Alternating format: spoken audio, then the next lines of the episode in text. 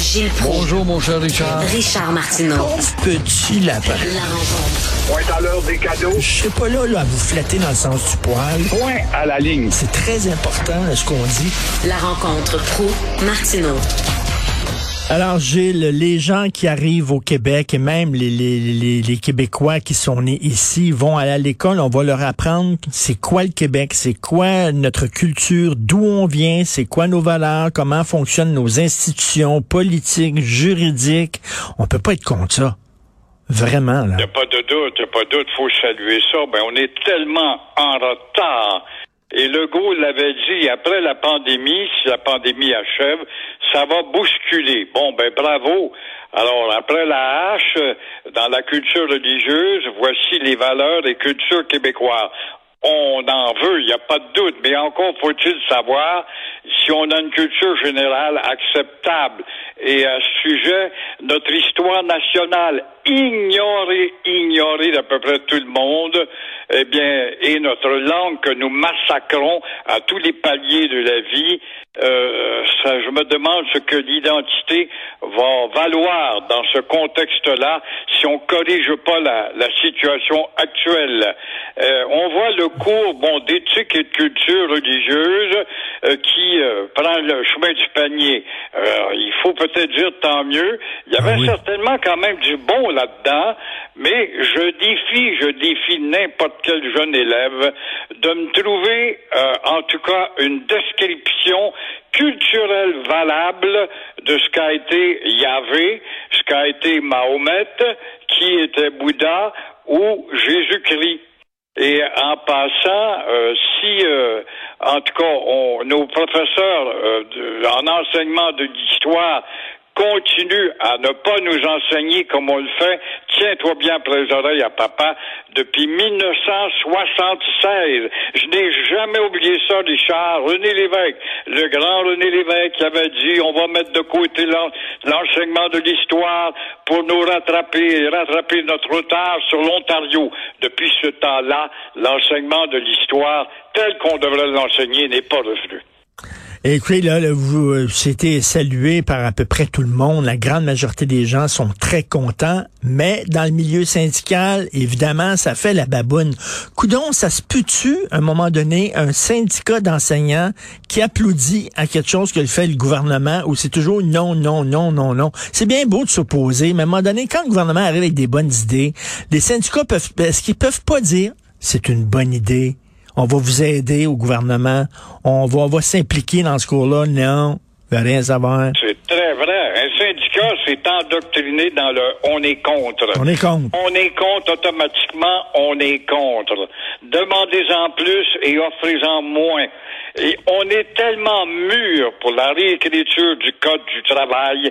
Je me rappelle que Lucien Bouchard avait enjoint Mathias Rio à l'époque, il était au travail, et on avait abouti que rien zéro plus zéro égale zéro, et on est toujours à la case zéro avec la réécriture du Code du travail dans le secteur public et parapublic, où ces gens-là dépendent de nos bourses, de nos payes à nous, qui sont déduites à chaque semaine pour nourrir le syndicalisme également.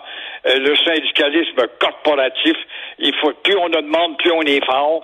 Ben oui, mais plus on évolue, plus on est contre également.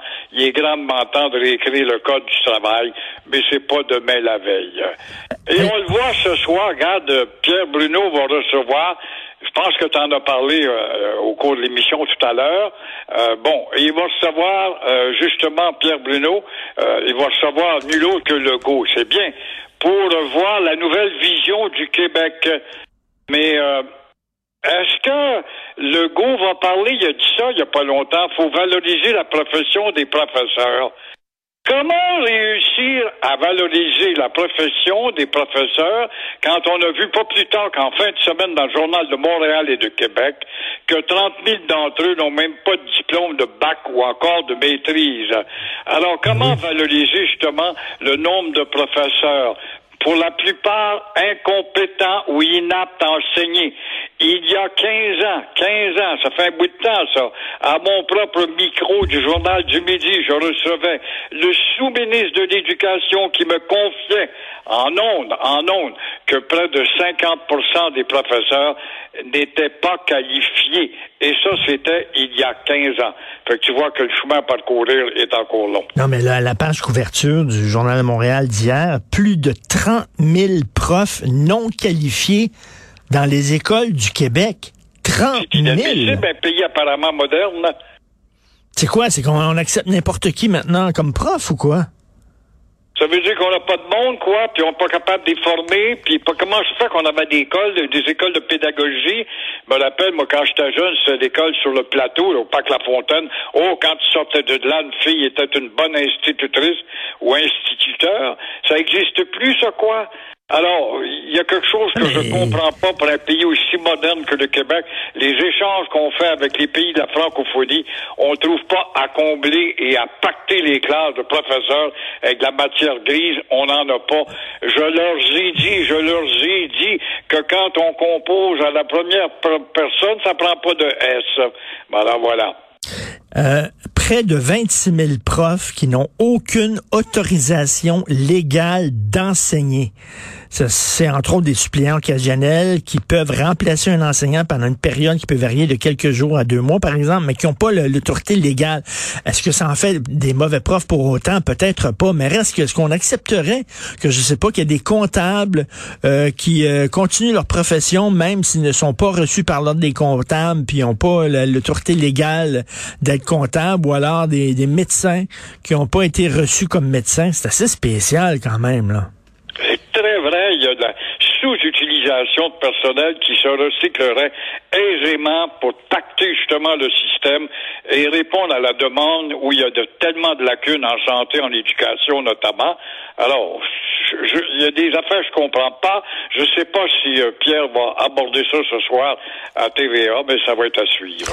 Hey, en parlant du ministre de l'Éducation, là, vous euh, qui euh, avez vu, avez-vous, euh, vous avez vu neiger, vous avez vu pleuvoir, y a-tu un ministère qui autant critiqué que le ministère de l'Éducation Il me semble que à tout, tous les gouvernements, le ministre de l'Éducation là, se fait critiquer tout le temps, tout le temps, tout le temps. On dirait le dernier ministre de l'l'Éducation qu'on avait applaudi, c'est dans les années 60.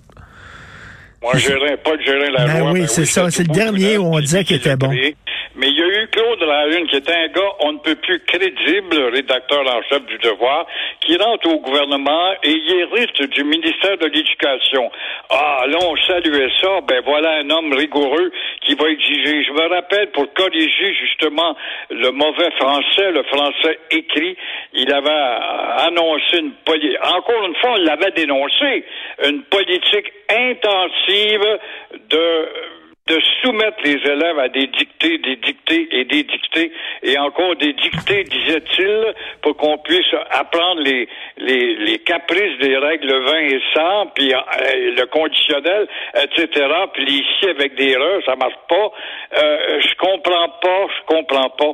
Comment m'expliquer, Richard, qu'un maghrébin dont la langue maternelle est l'arabe et non le français parle un meilleur français que le québécois s'il est allé au lycée, si ce n'est pas dû justement à la qualité et la rigueur de l'enseignement du lycée par rapport à notre école laxiste. Concernant maintenant Montréal, territoire Mohawk non cédé. Regardez, Georges E. Sioui. Georges E. Sioui, c'est qui? C'est un historien euh, Huron-Wendat. Lui-même, il est autochtone et c'est un historien des nations autochtones. En 1999, M. Sioui, il a publié un livre qui s'intitulait Pour une histoire amérindienne de l'Amérique aux presses de l'Université Laval. C'est pas rien, ça, l'Université Laval. Son livre avait été salué par l'ethnologue de réputation internationale Claude Lévi-Strauss. Et voici ce qu'il écrit en page 58. Monsieur Sioui, les Mohawks vivaient dans l'actuel État de New York. C'est un historien autochtone qui le dit. Les Mohawks n'étaient pas à Montréal. Les Mohawks étaient dans l'État de New York. Alors pourquoi on... Ça ne rentre pas dans la tête. Et j'ai encore lu récemment, moi, Wilcom Washburn, un grand historien américain qui parle des guerres indiennes aborde ce sujet. Les historiens américains nous rappellent que les Mohawks avaient été accueillis chez eux dans l'Iroquoisie, dans le fin fond du lac Champlain, qui n'avait pas de nom à l'époque. Comment ça se fait qu'on continue à s'obstiner si Maisonneuve s'installe ici? Ça prend un an et demi avant de voir la tête d'un Indien. Un Algonquin vient viser mon, euh, Maisonneuve pour dire ils ont su que vous étiez établi ici, puis vous allez établir le commerce de la fourrure avec les Hurons Wendat, justement, de M. Sioui. Ils sont en maudit, ils vont venir vous attaquer. Ça prend un an et quart. Il n'y a quand même pas de personne sur le territoire. Ce que je sais, rien que ça, ça devrait suffire ben à oui. fermer la gueule, la gueule à tout le monde, mais où chacun y va faire son nombrilisme, se gonfler, se relire le lendemain ou se voir au téléjournal avec une version différente. Les faits sont là, ils n'étaient pas là, puis le maudit câble de Molson, le, le cave du forum, ces ignorants du hockey. Oui, ils citent le territoire du forum. C'était sur le territoire du forum. Mais le forum n'est plus le forum. Le, for, le forum est devenu un, bordel américanisant de cinéma multiple et de commerce le bazar. C'est ça que c'est devenu le forum actuellement.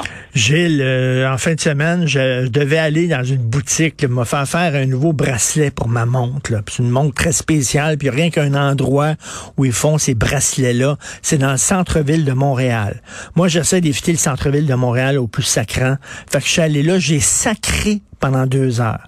C'est fou furieux, c'est pire que jamais. Montréal, c'est pire que jamais. Je savais peu, je tournais en rond, il y a des tours, des chantiers, des trous, des cônes oranges. J'étais en calvaire, là. C'est sale. Ah, c'est Beyrouth, c'est Beyrouth, et on ne voit pas la fin. Ça fait des années que ça dure. Sur l'autoroute de l'autoroute Bonaventure, en allant vers le centre-ville, ça fait, je te l'ai dit, il y a personne qui prend ça en note au ministère. Le, le ministre de, de, des Transports, moi, qui s'appelle, lui, il est fort, il était fort en gueule à l'opposition. C'était pour créer des équipes volantes. On va mettre 100 employés là, puis ils vont travailler deux semaines, ça va être fini. Puis après ça, on va en mettre 100 à d'autres, puis ils vont travailler deux semaines, ça va être fini. Ça fait deux ans ou plus de deux ans qu'il y a un millier de cônes. T'as pas un maudit chapeau de plastique qui est là. T'as pas une paire de bretelles jaune-orange. Tu vois personne, personne, personne. Mais oui. Comment est-ce qu'on peut endurer ça d'un pays dit moderne, évolué, efficace? Quand tu penses que l'autoroute de Séoul à la frontière nord, j'avais pris ça, moi, les Coréens du Sud étaient contents de ça, cette autoroute-là, on l'a fait en dedans d'un an. Ça a pris 50 ans pour faire la trompe. Tout est là, tout est épais, tout est à discuter, tout faut écouter, mais on attend, puis back order, puis il manque des morceaux, puis c'est toujours la même rengaine, puis on nous chante des histoires. C'est une ville à l'agonie, à l'agonie, littéralement. Puis là, j'entends, là... Voilà. J'entends, là... Jean, Jean, oui, puis j'entends Denis Coderre, là, il, a, il, a, fait une conférence de presse, puis c'est très important de faire de Montréal une ville ouverte à la diversité, puis le... arrêtez, comme s'il y avait des problèmes épouvantables à Montréal là, de racisme, de xénophobie, de ouais, fermeture. Ouais, toujours à c'est pas vrai. C'est pas vrai. Il veut mettre un couvercle sur le, le boulevard des Caries, par contre. Mais mmh. ouverte, faites-moi rire, ouverte. Elle peut pas être plus ouverte, c'est multilingue ici. Et la ville sert en 42 langues un broyard flamand qui vient du fin fond de la brousse, du Bazoutolan, et puis qui comprend pas, puis on va l'aider à pleuvante. Voilà la ville ouverte qui se fait descendre par les tenants du woke. Oui, il dit, il faut que ce soit plus ouvert envers les LGBTQ. Voyons donc, c'est une ville qui est super ouverte envers les gays puis les lesbiennes à Montréal. S'il y a une ville, le village, voyons donc. Ben, oui, comme... les manifestations dans la rue pour le gars qui veut changer de genre, ben voyons. tout, tout, tout est permis, puis c'est gazetté, mais il y a toujours des enfants de nénanes, des enfants de chiennes qui continuent, puis ils ont encore la caméra puis le micro pour nous beurrer, puis ça se rend au Canada, puis de Canada aux États-Unis. Merci Gilles, à demain. À demain.